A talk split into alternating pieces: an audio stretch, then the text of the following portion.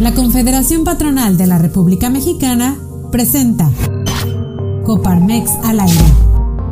Hoy en Señal Coparmex damos la bienvenida a José Medina Mora, presidente nacional de Coparmex.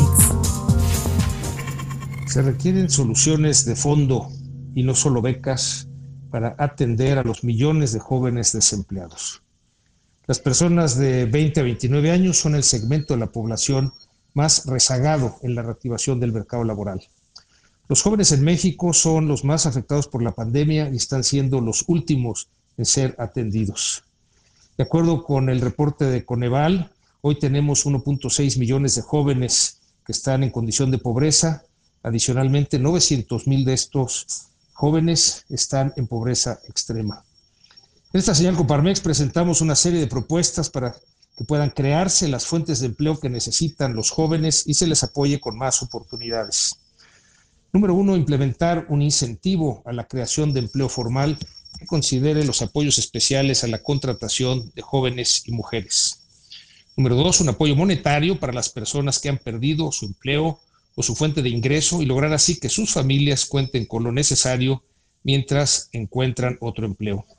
Y número tres, en Coparmex creemos que el sector empresarial de la mano del gobierno tiene mucho que aportar. Por eso promovemos la formación dual como un potente complemento al programa Jóvenes Construyendo el Futuro.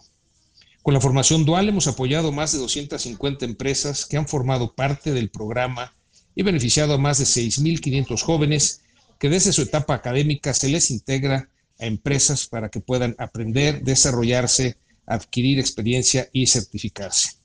El 95% de los jóvenes egresados de la formación dual se incorporan laboralmente a esas empresas al terminar su periodo. Nuestro llamado es para que los jóvenes y sus necesidades sean visibilizados, que haya empatía con ellos. Son 30 millones de mexicanos que representan casi el 25% de la población. En Coparmex creemos que los jóvenes, más que las becas, que les permitan satisfacer requerimientos inmediatos, necesitan alternativas para su desarrollo educativo, profesional e incluso físico. La pandemia los ha afectado con mayor severidad.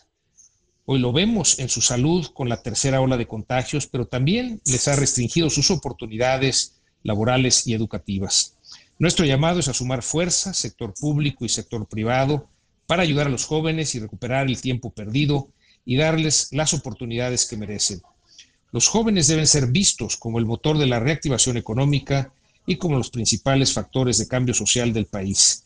Deben ser prioridad para todos. Gracias por acompañarnos en un episodio más de Coparmex al aire.